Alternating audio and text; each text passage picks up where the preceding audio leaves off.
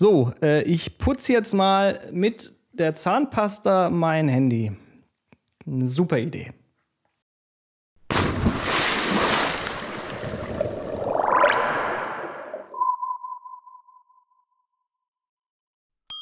Warnhinweis. Vorsicht!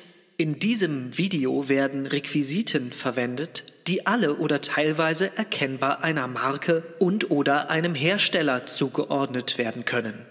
Mobilsicher macht ausdrücklich keine Werbung für die gezeigten Produkte.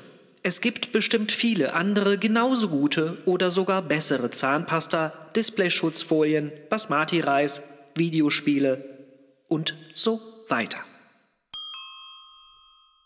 Hallo, ich bin Christoph von Mobilsicher. Wenn euer Smartphone-Display zerkratzt ist, dann sollt ihr, so das Internet, folgende Hausmittelchen verwenden. Entweder Zahnpasta oder eine Creme aus Natron und Wasser. Damit sollt ihr dann euer Smartphone-Display einreiben, es also polieren und danach sollen die Kratzer verschwunden sein. Das ist aber tatsächlich nicht wirklich so eine gute Idee, denn beides, sowohl die Zahnpasta als auch die Creme aus Natron und Wasser, das sind einfach Schleifmittel. Die Körnchen in der Zahnpasta oder in der Natron-Wassercreme, die schmirgeln auf eurem Smartphone-Display herum.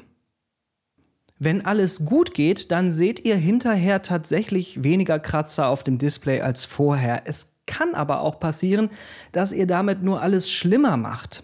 Und am Ende ist das Display dann zerkratzter als vorher. Es gibt auch spezielle Polituren dafür im Internet oder sonst im Handel irgendwo zu kaufen. Die sind aber auch nicht empfehlenswert, denn die sind entweder nur für Plastikdisplays oder für gröbere Oberflächen, wie zum Beispiel Spiegel.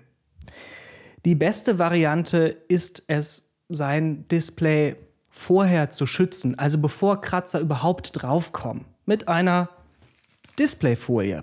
Die empfehlen wir sehr, nicht nur weil ihr damit Kratzer vermeidet, sondern auch weil das Display weniger leicht bricht, wenn das Smartphone mal herunterfällt.